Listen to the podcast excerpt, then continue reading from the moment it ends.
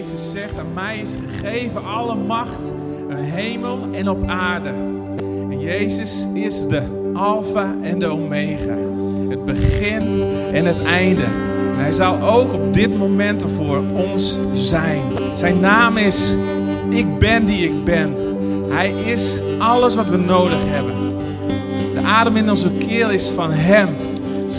Hij geeft wat wij nodig hebben. Hij geeft zijn Heilige Geest. Dat we Hem beter mogen leren kennen. En ik wil ook bidden voor een aanraking van de Heilige Geest. Op dit moment, ook vanochtend. En als je zegt, ik wil U ervaren. Kom in mijn leven. Maak mijn gebedsleven krachtig. Ik wil meer ontvangen uit het woord. Of misschien ben je hier voor het eerst en zeg: God, als u bestaat, kom in mijn hart. En dan wil ik voor je, voor je bidden op dit moment. Want de Heilige Geest is krachtig aanwezig vanochtend. En ik bid voor de Heilige Geest. Ik bid voor een vervulling. Heer, stort neer met uw Heilige Geest. Heer, we hebben u nodig. Heer, zoals we adem nodig hebben in onze keel. Zoals we zuurstof nodig hebben, hebben we u nodig, Heer. Heer, wij danken u wel dat u troont, Heer. U troont ook op de lofgezangen van uw volk. Het is een offer, Heer, als we u aanbidden. Heer, we willen met ons mond ook beleiden, we hebben u nodig, Heer. En ik bid voor de Heilige Geest op dit moment, Heer. Vul ons, raak ons aan, Heer. Heer, dat we vol worden met u, Heer. Word vervuld, wordende met de Heilige Geest. Zo staat het letterlijk in de Bijbel. Word vervuld met de Heilige Geest. En laat doorstromen en doorstromen en doorstromen elke dag. Dat we vol zijn van u. De Bijbel omschrijft het wel met het levend water wat uit je binnenste voortvloeit. Heer, we hebben uw levend water nodig. We hebben leven nodig, Heer. We spreken ook leven uit over ieder die hier is vanochtend. Heer, vul ons met uw Heilige Geest. Leid ons naar Jezus. We bidden ook, Heer, dat wij Jezus beter gaan zien vanochtend. Uw Heilige Geest leidt naar de waarheid. We hebben waarheid nodig, Heer. Heer, open ook onze harten om uw waarheid te ontvangen. De dingen te zien zoals u het ziet. Dat is waarheid. Heer, Jezus machtige bidden we dat uit. Amen. Amen. Jullie mogen gaan zitten.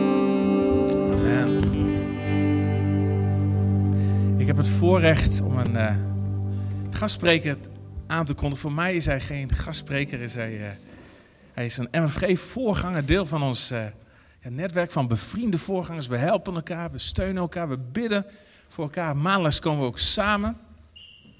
En ja, ik vind het voorrecht, Harold Koorstra is voorganger van de Christengemeente in Dokkum. Maak ik altijd grapjes over Dokkum als iemand daar moet spreken. En dan zeggen we, we hopen dat we weer leven terugkomen. maar uh, dat, uh, dat komt wel goed en andersom ook. Nee, uh, enorm voorrecht, Harold, dat je hier bent. We hebben nog even een kleine exodus. maar, maar dat komt ook goed. En ja, sp spreek het woord wat je van God hebt ontvangen. En inderdaad, het is belangrijk om ons hart ook te openen voor, voor waarheid. He, we aanbidden niet zomaar om, uh, omdat we van muziek houden. Nee, we aanbidden. He, dat is een vrucht van onze lippen, staat in Romeinen 12. Dat is nieuwtestamentische aanbidding en nieuwtestamentische offergave. En als we dat doen en we beleiden waarheid, dan openen we ons hart om ook het woord te ontvangen. En dat is zo ontzettend belangrijk. Nou, Harold, eh, misschien kun je naar voren komen. Misschien kunnen we hem eh, ontvangen met een hartelijk applaus. Ik zal nog even. Ja, dankjewel.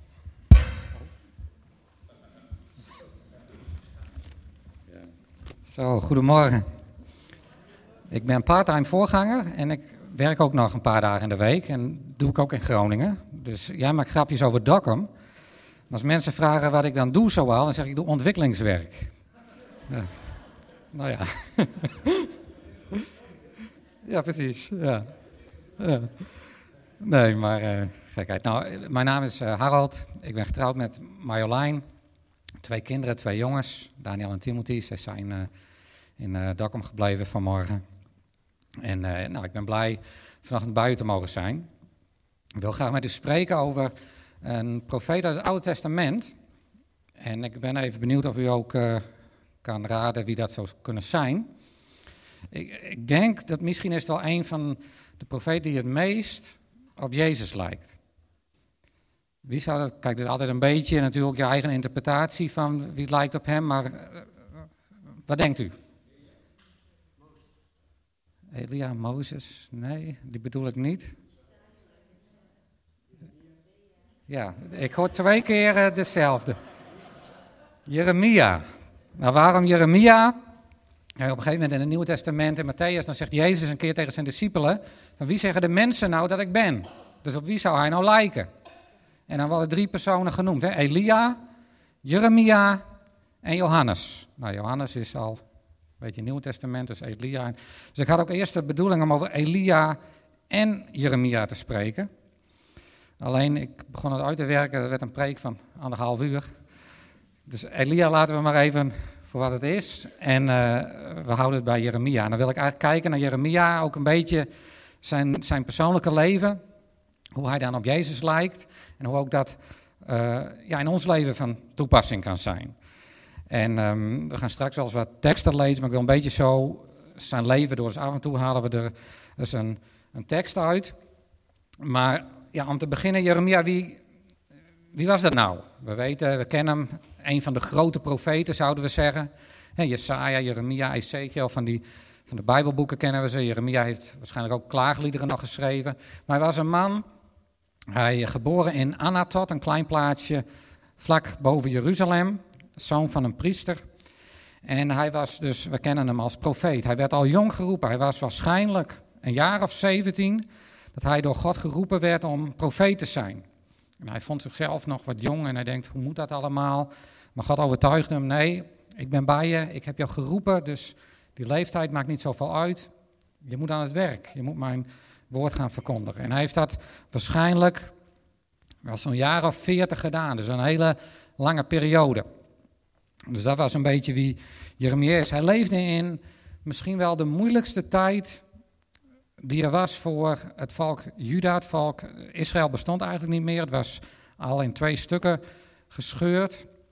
U kent misschien een beetje de geschiedenissen, de, het ontstaan van Israël. En op een gegeven moment na David en Salomo werd het koninkrijk in twee, twee stukken gescheurd. En nou, gingen jaren overheen en op een gegeven moment was Israël, zeg maar het, grootste deel, de tienstammenrijk, vanwege al hun voortdurende zonden, waren de Assyriërs gekomen en hadden hen weggevoerd. En had je de twee stammen nog over. Alleen die leefden eigenlijk ook in een soort dieptepunt. Ze hadden nog een korte periode tijdens het leven van Jeremia dat er nog een soort opleving was. Koning Josia was daar, was, het ging nog even goed. Maar eigenlijk, als je Jeremia goed leest, dan was, dat, was het niet echt. De koning was wel oprecht, maar het volk deed mee. Maar de Heer die had een gruwel aan al hun aanbiddingsdiensten, aan al hun offers. Want het hart was er niet bij betrokken. Het was een beetje schijn. En dat bleek ook zodra Jozua weg was. En er kwam weer een koning die zich niks van God afgebod aantrok. Ging het volk meteen massaal weer mee aan de afgodendienst en alles.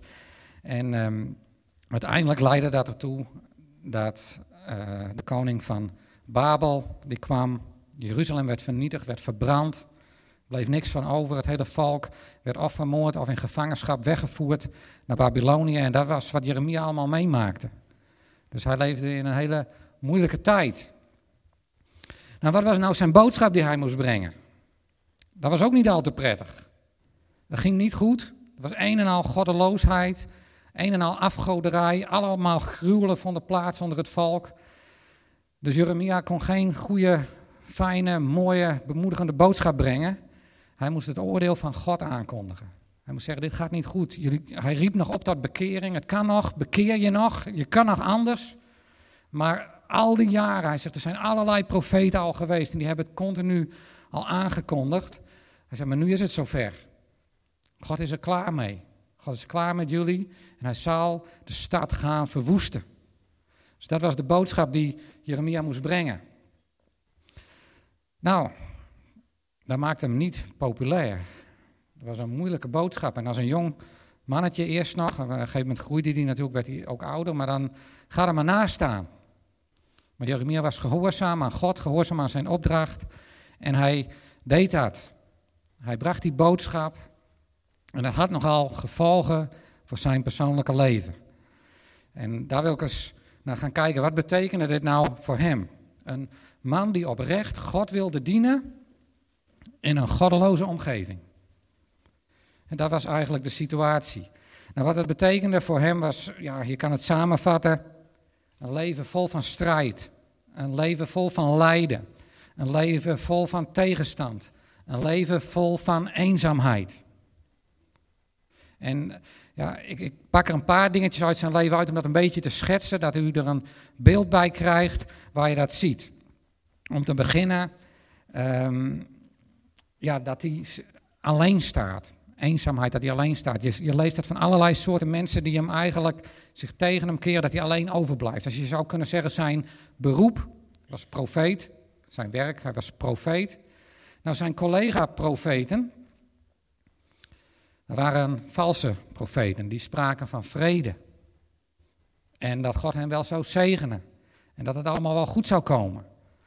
En die keerden zich dus tegen Jeremia. Op een gegeven moment ging het zo ver dat uh, die gevangenschap, die verwoesting van Jeruzalem, dat is niet in één keer gegaan. Dat is in een aantal delen gegaan. En de eerste keer dat het leger was geweest, hadden ze al een deel veroverd. Maar toen waren ze weer weggegaan. Dus een deel van het volk was al weg. En een deel van de schatten uit de tempel waren al geplunderd. En toen kreeg Jeremia van God de opdracht. Hij zegt, je, je moet een, een soort juk maken, touwen en banden en op je nek leggen. Om uit te beelden dat ik niet alleen Juda, Jeruzalem, maar ook allerlei andere volken in de macht gegeven heb. En dat iedereen zich moet voegen onder het juk van de koning van Babel. Dus dat moest hij uitbeelden en dan moest hij spreken.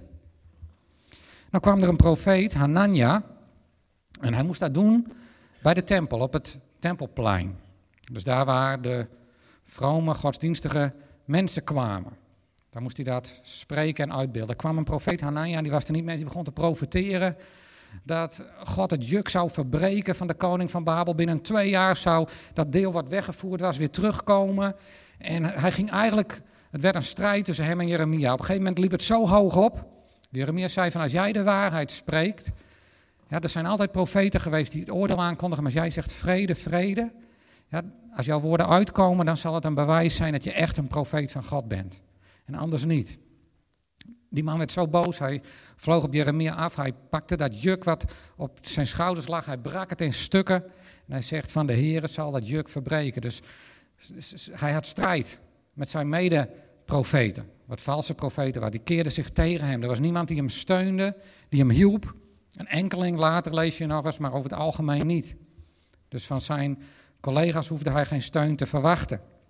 Van zijn stadsgenoten, hij leefde in Anatot, zei ik, ook niet. Waarom staat er niet bij? Maar je kan je voorstellen dat hij zich niet populair maakte. Misschien dat het ook impact had op de stad waar hij leefde. Zegt, nou ja, daar uit Anatot, daar komt Jeremia weg. Dat ze niks meer van hem moesten hebben. En dan lees ik even voor. Jeremia 11, vers 19. Dan lees je wat die stadsgenoten, die dus niks van hem moeten hebben, wat die doen. En Jeremia wist het niet. Zegt Jeremia, ik was argeloos. Ik was als een argeloos lam. Jeremia 11, vers 19. Dat ter slachting wordt geleid. Want ik wist niet dat zij tegen mij plannen bedachten. Dus zijn dorpsgenoten, stadsgenoten, die bedachten plannen door te zeggen: laten wij de boom met zijn vrucht te gronden richten. Laten wij hem uit het land der levenden afhakken, zodat er aan zijn naam niet meer wordt gedacht. En dan staat er even verderop, vers 21. Daarom, zo zegt de Heer over de mannen van Anatot, die u naar het leven staan. Ze hadden plannen om Jeremia te doden. Dat waren de mannen waar hij mee was opgegroeid. Het zijn inwoners van zijn stad. En waarom? Omdat ze zeggen, profeteer niet in de naam van de Heer, opdat u niet door onze hand sterft. Ze wilden hem het zwijgen opleggen. Maar Jeremia ging door.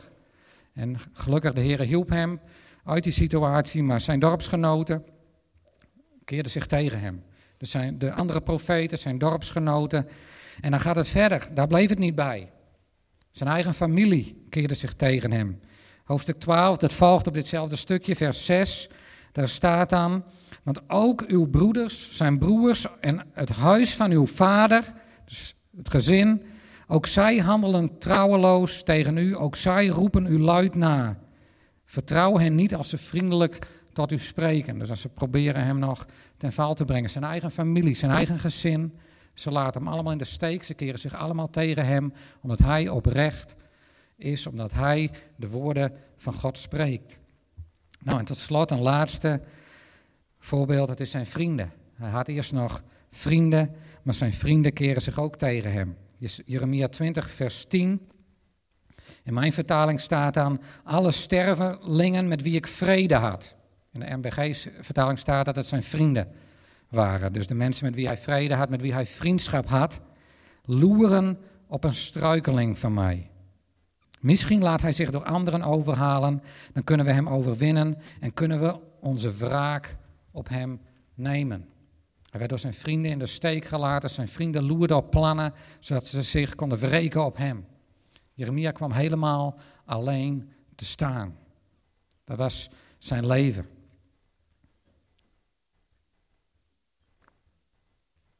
Nou, daar bleef het niet bij.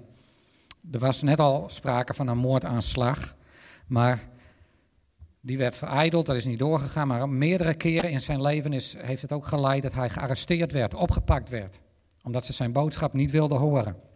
Ik noem ook even weer drie voorbeelden. De eerste vinden we in Jeremia 26, vers 8. Jeremia heeft gesproken. Hij, is, heeft op de, weer op het tempelplein geweest. Hij heeft gesproken. En van het oordeel dat zou komen. Dat Babylonië zou komen. Dat het volk in ballingschap zou gaan. En wat is dan de reactie? Jeremia 26, vers 8. Het gebeurde zodra Jeremia geëindigd had uit te spreken alles wat de Heere geboden had, tot heel het volk te spreken, dat de priesters, de profeten en het heel het volk hem grepen. Dus zowel wat mensen die een soort geestelijke bediening, functie hadden, priesters en profeten, maar ook het hele volk, alle mensen. En ze zeiden, u zult zeker sterven. Ze grepen hem en ze wilden hem ter dood brengen. Het ging gelukkig nog net niet zo ver dat ze het recht in eigen hand namen. Ze brachten hem zo voor een soort van rechtspraak. En daar werd hij nog vrijgesproken. Maar hij werd eerst wel gearresteerd en gevangen gezet. Dat is één keer. Een andere keer in zijn leven, lezen we in Jeremia 20, is hij ook weer aan het spreken. En dan is daar het hoofd van de, van de tempel, van de tempelwacht. Die man heet Pasjer. En um, die als hoofdopzichter staat er in het huis van de Heer. En hij hoorde Jeremia weer profeteren.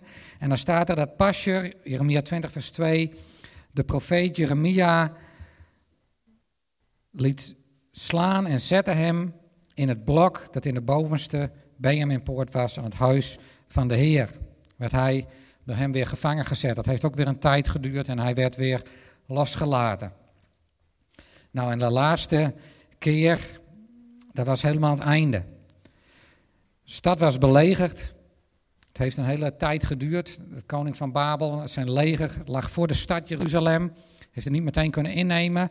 Maar goed, kwam geen eten meer binnen. Dus dat heeft lange tijd geduurd. En wat sprak Jeremia? Jeremia sprak: Geef je nou over. De Heer heeft dit besloten. Geef je nou over. Ja, laat je meevoeren door de koning van Babel. Dan zal het je op een bepaalde manier nog goed gaan. Dat is beter dan je te blijven verzetten. Dus iedereen werd boos. Man, de soldaten die er nog waren, de moed die ze nog hadden, in plaats van dat hij zijn moed inspreekt, zegt hij, pas, eh, geef je over. Dus iedereen werd woest, de koning werd woest, het volk werd woest, iedereen werd woest op Jeremia. Dus ze pakken hem weer op, ze zetten hem gevangen. Staat er, uh, Jeremia 37, vers 15. De vorsten werden erg kwaad op Jeremia. Ze sloegen hem, zetten hem in de gevangenis in het huis van de schrijver Jonathan, want dat hadden zij tot gevangenis gemaakt. Toen Jeremia in de gevangenis gekomen was, in de gewelven, verbleef Jeremia daar vele dagen. Daar zat hij opgesloten. Maar Zedekia was koning en ondertussen wist hij, ja, Jeremia is nog de enige profeet die echt het woord van God spreekt. En hij, af en toe wilde hij dat toch nog even horen. Dus liet hij hem uit de gevangenis halen. Spreek toch het woord op mij in het geheim, zodat de mensen het niet zagen. En hij bood Jeremia nog een beetje verlichting. Hij werd uit de gevangenis gehaald. En dan zetten ze hem, vers 21 staat dat. Koning Zedekia gaf bevel dat men hem in verzekerde bewaring zou stellen op het binnenplein van de wacht. En men gaf hem elke dag een brood. Dus hij werd even uit de gevangenis gehaald, maar hij werd niet losgelaten, maar ergens anders neergezet, wat iets comfortabeler nog was. Maar daar bleef hij spreken. Op het binnenplein van de tempel. Hij bleef maar spreken. Hij bleef de mensen op God wijzen en de wil van God.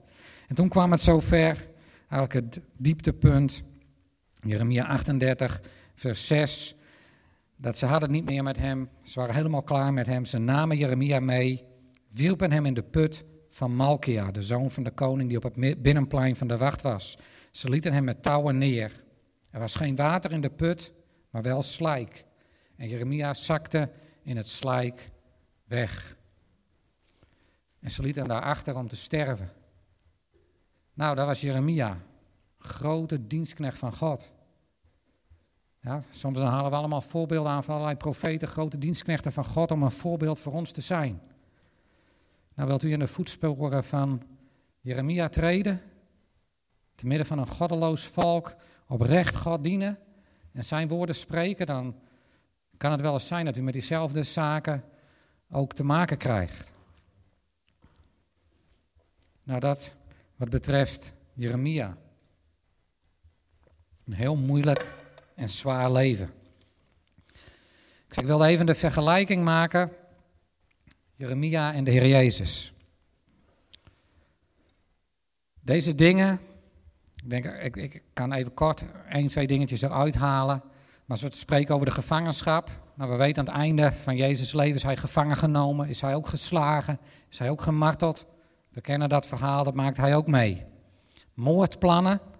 Nou, uiteindelijk is het gelukt, maar er waren al daarvoor in zijn leven zijn er al meerdere plannen beraadslaagd om hem ook te vermoorden. Daar had hij ook mee te maken. Maar één ding wil ik even iets verder uitlichten. En dat is eigenlijk dan die eenzaamheid. Jeremia kwam helemaal alleen te staan. Familie, vrienden, dorpsgenoten, profeten, iedereen liet hem alleen staan. Nou, Jezus kwam ook alleen te staan. Toen Jezus begon met zijn bediening, hij verkondigde het koninkrijk van God, het evangelie, het goede nieuws. Wauw! Iedereen wilde het horen. Massa's mensen kwamen op hem af. Iedereen volgde hem. Vele discipelen kreeg hij. Vele mensen die hem volgden. Iedereen die hem wou horen. Hij deed allerlei wonderen. Brood werd vermenigvuldigd. Zieken werden genezen. Het kon niet op. Niks, geen eenzaamheid. Allerlei. Hij was geliefd en iedereen wilde van hem weten. Behalve de fariseeën hier en daar. Maar het volk, iedereen was voor hem. Nou, zo begon het. Het duurde niet al te lang. Op een gegeven moment, net als Jeremia, hij sprak ook de waarheid. Dus af en toe prikkelde dat het volk ook wel even. En in Johannes 6 lees je dan op een gegeven moment heeft hij gesproken. Nou, het gaat niet om die hele toespraak. Maar dan de conclusie van die toespraak is dat vele van zijn discipelen, dat zijn niet de twaalf, maar hij een hele groep van discipelen om zich heen, die dit woord hoorden, zeiden: Dit woord is hard. Wie kan het aanhoren? Dus het begon mooi bij Jezus, maar op een gegeven moment werd het ook anders. Wie kan dat nog aanhoren? En dan staat er vers 66, van toen af trokken velen van zijn discipelen zich terug en gingen niet meer met hem mee. Ze lieten hem allemaal achter. Die twaalf bleven nog over. En Jezus zegt tegen hen, willen jullie ook niet gaan? En zegt Petrus, nee, u hebt die woorden van eeuwig leven. Wij blijven bij u. Dat was mooi. Dat was een, nog mooi dat Jezus nog hen had. Maar de massa's waren al weg. Dus dat waren de discipelen, de leerlingen, maar ook zijn familie. Een paar versen verderop staat, Johannes 7, vers 5, zijn, zijn broers, letterlijk van zijn, zijn broers, geloofden niet in hem. Die vertrouwden hem niet, geloofden hem niet. Nou, dat is nog één ding dat ze niet in hem geloven.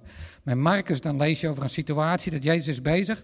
En dan komt zijn naaste familie, dus waarschijnlijk weer zijn broers, komen bij hem en die willen hem tegenhouden. Want, zeggen ze, hij is buiten zinnen. Hij is knettergek.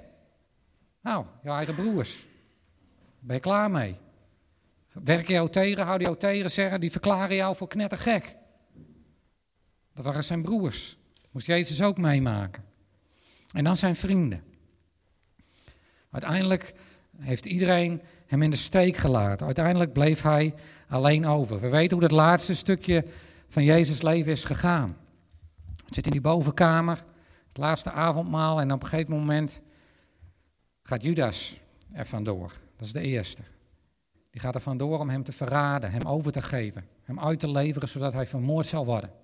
Een van zijn twaalf beste vrienden. Dan heb je de andere elf. Dan gaat Jezus, die neemt ze mee, we weten dat, naar de hof van Gethsemane op de Olijfberg. En dan breekt misschien wel het moeilijkste moment van het leven van Jezus aan. We denken misschien snel dat het kruis het moeilijkste moment voor hem was. En eh, wat, of nu letterlijk het kruis was of dit moment, gaat het niet om, maar dit moment was ook enorm moeilijk. En Jezus wist het, hij wist wat er aan zat te komen. Hij was doodsbang. Hij ging die hof in, hij smeekte en hij bad tot zijn vader. en, en, zijn, zijn, uh, zijn zweet werd als bloeddruppels. Zo bang was hij. Maar had zijn vrienden nog. Dus hij nam ze mee en hij zegt van, het komt erop aan, ik ben doodsbang. Je leest dat als je het leest, in een van de, ik weet niet even uit mijn hoofd, maar een van de evangeliën staat er dan bij dat hij spreekt met hen. Hij zegt, ik ben doodsbang. Hij deelt zijn angst en zijn pijn met zijn vrienden. Hij zegt, waak met mij. Help mij. Bid met mij. En dan neemt hij Petrus, Johannes en Jacobus mee en tegen hen nog een keer extra. En dan gaat hij zelf een klein stukje verder en hij bidt daar, hij is daar in die doodstrijd. En hij loopt terug en ze liggen allemaal te slapen.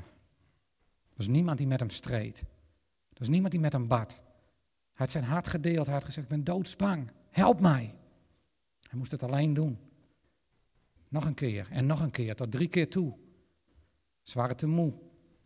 Ze konden het niet opbrengen om te strijden en te bidden. Ze hadden misschien niet eens door wat er speelde. Jezus wist wat er aan zat te komen.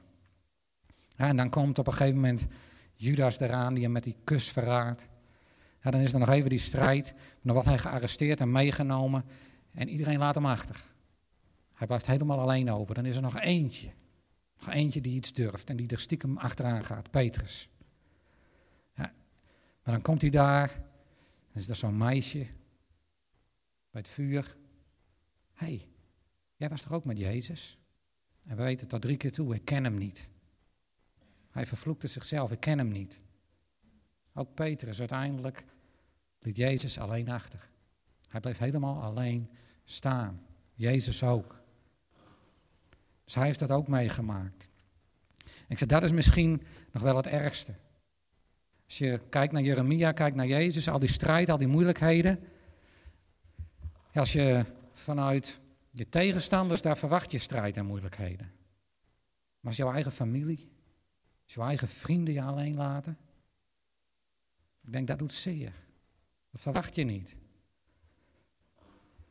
Nou, Jeremia, Jezus en nu wij. Wat verwachten wij als wij God gaan dienen? Wat zeggen we als iemand zijn leven aan Jezus geeft? We zullen zijn vrede ervaren. We zullen zijn kracht ervaren. Zijn zegen zal overvloedig in ons zijn. Zijn geest komt in ons binnen. Er is vreugde, er is blijdschap. Halleluja, al die dingen. En natuurlijk, zo is het. En dan zeggen we vaak, ik weet niet, ik neem aan dat het hier ook wel zo gaat. We moeten de belofte van God kennen. En al zijn beloften zijn ja en amen. En dan spreken we over die belofte van een hoopvolle toekomst die we zullen krijgen. En al die mooie beloften halen we eruit. Ik heb ook een paar beloften voor u. Uit het woord van God. Voor ons. Als we God willen dienen. Johannes 15, vers 20 spreekt Jezus tot zijn discipelen. Hij is bezig om te vertellen dat hij weggaat, dat zijn discipelen zullen achterblijven. En hij zegt, een slaaf staat niet boven zijn meester. Als zij mij vervolgd hebben, zullen ze u ook vervolgen. Dat is een belofte. Even verderop, hetzelfde gesprek zegt hij nog. In de wereld leidt gij verdrukking, moeilijkheden. Ja, zo is het. waarom? Het is in de wereld. De wereld is God vijandig gezind. Ik hoorde van, uh, twee weken terug hadden we MFG overleggen, Jacob was er ook. Ik zei van ik ga spreken, volgens mij was dat afgelopen zondag bij jullie over Psalm 2. Waarom woelen de valken? Waarom gaat het zo tekeer? Ze spannen samen tegen de Heer en zijn gezalfde. Nou, ze spannen samen tegen hem en zijn gezalfde, maar ook tegen zijn kinderen.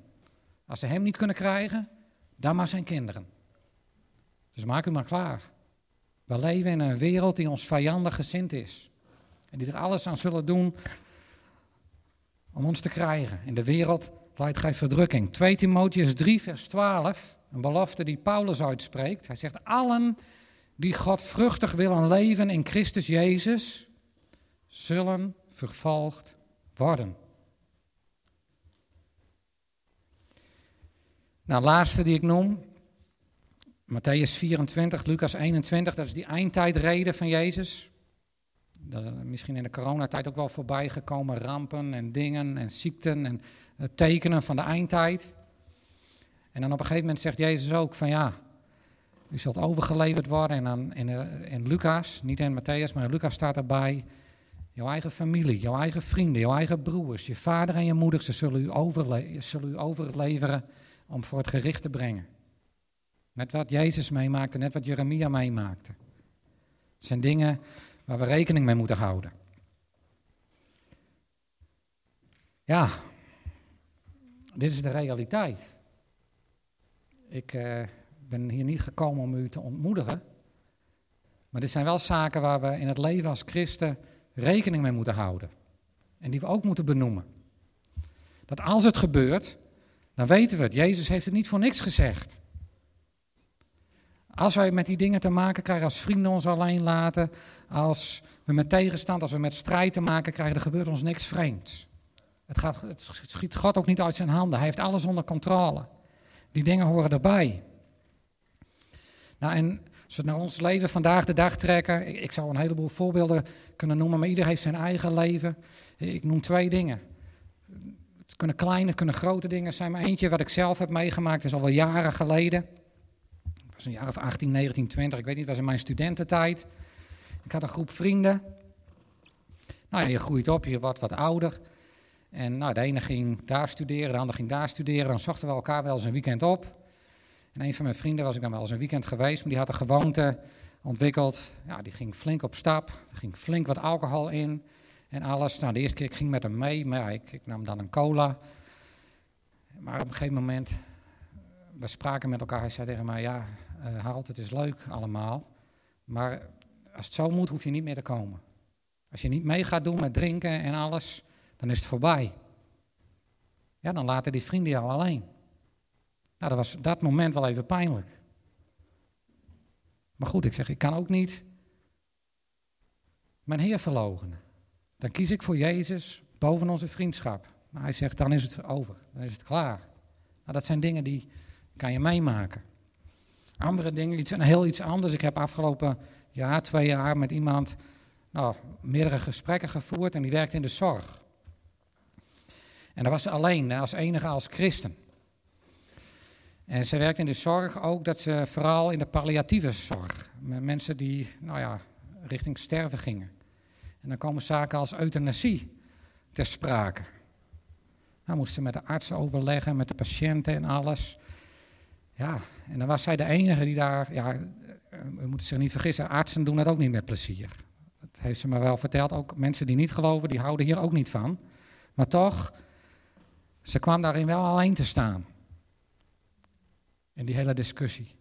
Het zijn dan dingen, nou, en zo kan je allemaal voorbeelden bedenken. Dit zijn er maar even twee dingetjes, maar er zijn genoeg dingen te bedenken dat je vanwege je geloof toch alleen komt te staan.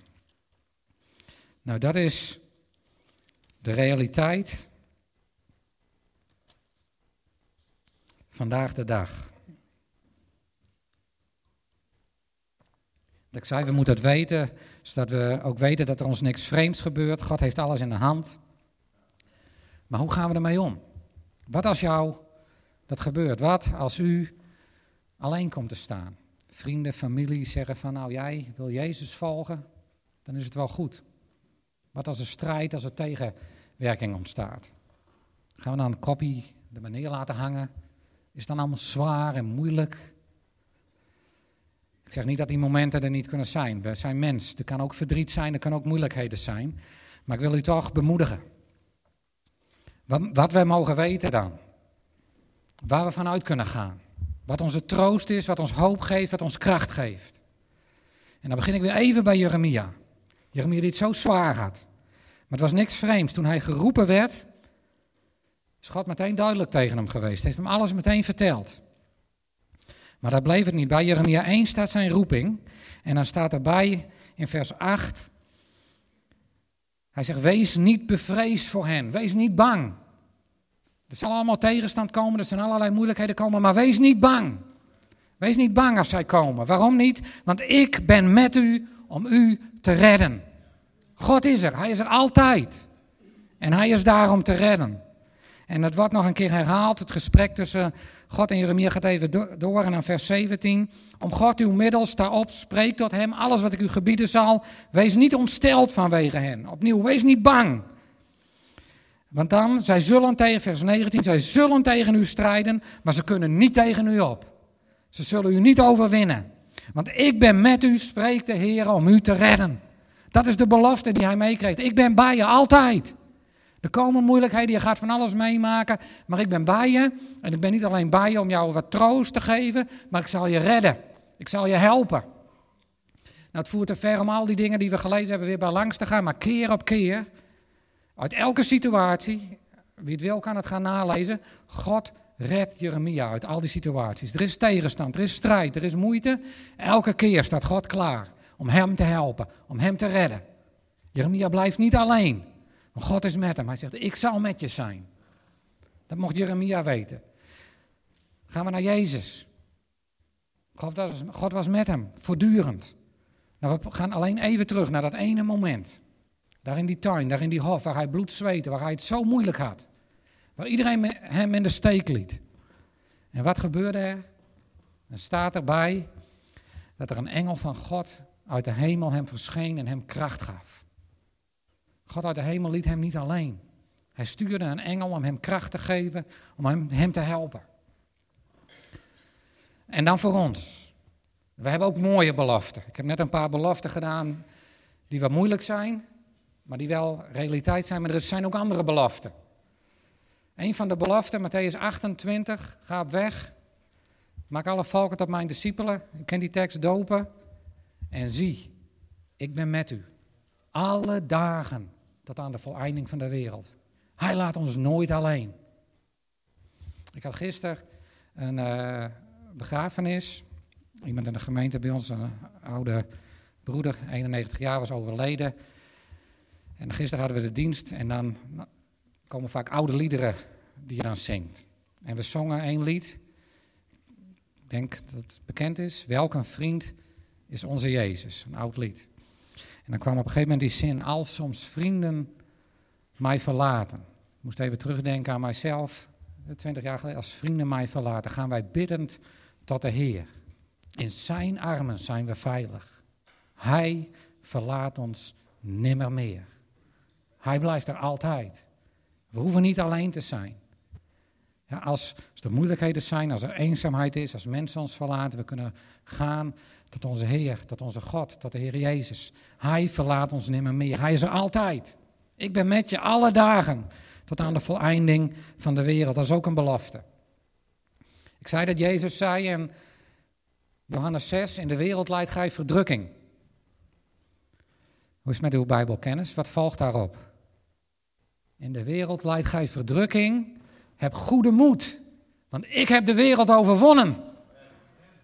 Er is wel een realiteit, maar die verdrukking is er. Maar Jezus staat erboven. Hij zegt, ik heb overwonnen. Die wereld is alles goed, maar ik ben sterker, ik ben machtiger, ik kan jou daar ook uit redden. En ik wil afsluiten met iets wat ook al eventjes de zangdienst kort naar voren kwam.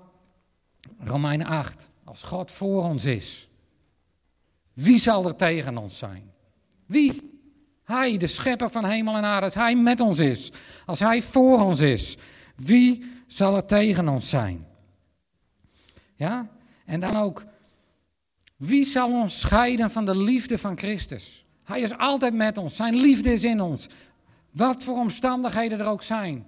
Wie zich ook tegen ons keert, wat er ook gebeurt, wie zal ons kunnen scheiden? Verdrukking, benauwdheid, vervolging, honger, naaktheid, gevaar of het zwaard, wat dan ook. Al die dingen zijn realiteit. Al die dingen kunnen we meemaken. Het kan moeilijk zijn. En dan staat er, maar in dit alles, in die dingen, zijn wij meer dan overwinnaar. Door Hem die ons heeft liefgehad. Wij zijn geen verliezers. We gaan niet gebukt door al die ellende over het leven. We heffen ons hoofd omhoog. We grijpen weer moed. We zien op Jezus en we weten we zijn meer dan overwinnaars door Hem. Hij heeft de wereld overwonnen. In al die dingen, want ik ben overtuigd, zegt Paulus, ik weet het zeker. Ja, er zijn engelen, er zijn machten, er zijn heerschappijen, toekomstige dingen, krachten, hoogte, diepte, lengte, enig schepsel, wat er ook is, wat er ook gebeurt, wie er ook komt. Niks of niemand kan mij scheiden van de liefde van God, die is in Christus Jezus. Amen. Amen. Ik zou graag nog. Ik, kijk, oh, het kan nog, hè? Ik kan nog even. Uh, ik, zou, ik zou graag nog voor u willen bidden. Uh, is meestal je preekt maar wat je op je hart krijgt. Nou, de Heer heeft me deze boodschap op het hart gelegd. En ik denk, we maken allemaal eens wel eens wat mee. Ik ken u niet, ik weet niet waar u mee zit. Maar misschien dat u te maken heeft met eenzaamheid. Misschien dat u te maken heeft met die strijd. Misschien zijn dat dingen. Omdat u gelooft in de Heer Jezus dat er dingen zijn in de wereld, vrienden, familie, wat het ook is, dat u zegt, ik heb daar moeilijk mee. En zou ik nog graag voor u willen bidden, ja, dat die, die, dat woord wat we gesproken hebben, dat u mag bemoedigen, maar dat ook nog mag doordringen in uw hart. Dat u werkelijk ervaart zijn liefde, zijn nabijheid en zijn kracht, opdat u er doorheen kan komen. Dus ik zou willen vragen, als, het zegt, als u zegt van, nou ja, het is voor mij persoonlijk, ehm, u hoeft niet naar voren te komen, maar misschien kunt u op uw plek gewoon even gaan staan en dat we dan samen zullen bidden. Zijn er mensen die zeggen, ik, ja, ik ervaar op dit moment strijd, het is moeilijk, er zijn situaties, dan wil ik voor u bidden.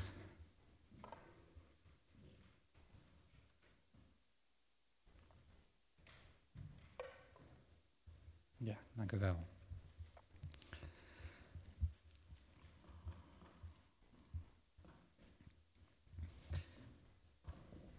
De Heer zegt nog, denk ik, idee heb ik, hij, hij hoort je gebed. Hij is je nabij, hij ziet wat er aan de hand is. En hij zal je er doorheen leiden.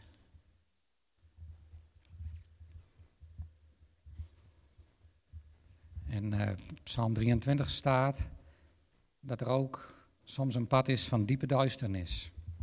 Soms moeten we daar doorheen. En dan staat erachter dat Hij is erbij. Soms moeten we door dingen heen, maar Hij is erbij. Hij zal ons helpen en Hij zal ons er weer ook uitleiden. Vader in de hemel, we bidden zo samen voor onze broeders en zusters die hier staan. U weet precies wat er speelt. Heer, maar wij danken u dat we mogen weten dat u erbij bent. En ik bid u speciaal voor hen dat u komt met uw Heilige Geest om hun harten te vervullen. Dat ze uw liefde mogen proeven en ervaren. Heer, dat ze zullen zien dat u met hen bent. Wat er ook gebeurt, dat u er altijd bij bent. Heer, dat in eerste instantie al om te troosten, om hulp en om kracht te geven. Heer, maar ook om te redden. Om uit redding te geven uit de situatie. Heer, en ik bid voor hen dat u die uitkomst zal geven. Ik bid dat er een einde aan de strijd, aan de moeilijkheden zal komen in de naam van Jezus. Heer, dat u ze weer uitleidt en weer in de blijdschap zal plaatsen. In Jezus' naam. Heer, kom met uw kracht en weer alles zo helpen en nabij zijn. In Jezus' naam. Amen. Amen.